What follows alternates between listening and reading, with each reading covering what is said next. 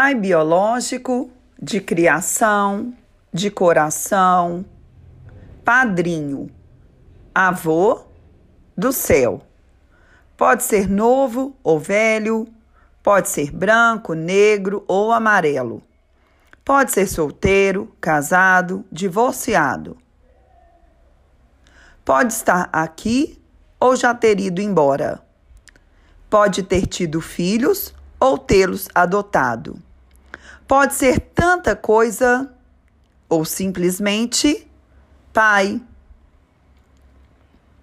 Ao que tudo indica, o Dia dos Pais tem uma origem bem semelhante ao Dia das Mães.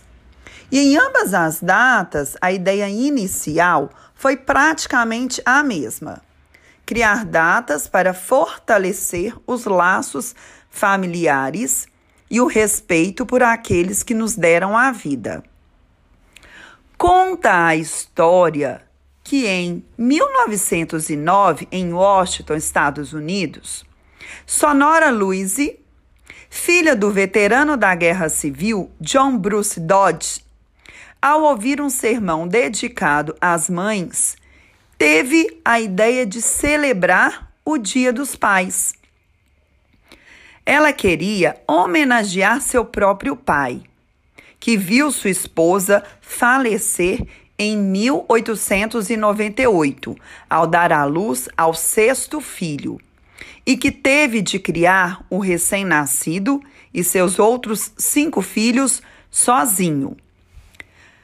Algumas fontes de pesquisa dizem que o nome do pai de Sonora era William Jackson Smart ao invés de John Bruce Dodge.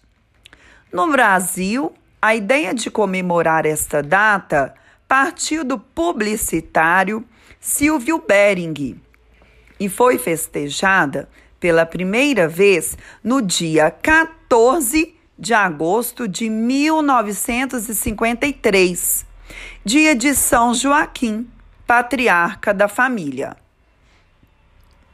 Sua data foi alterada para o segundo domingo de agosto por motivos comerciais, ficando diferente da americana e europeia. Nos dias de infância, gostamos de pensar que nosso pai é um herói. Mais tarde, descobrimos que tínhamos razão. Então eu quero desejar um feliz Dia dos Pais e um ótimo domingo. Até mais!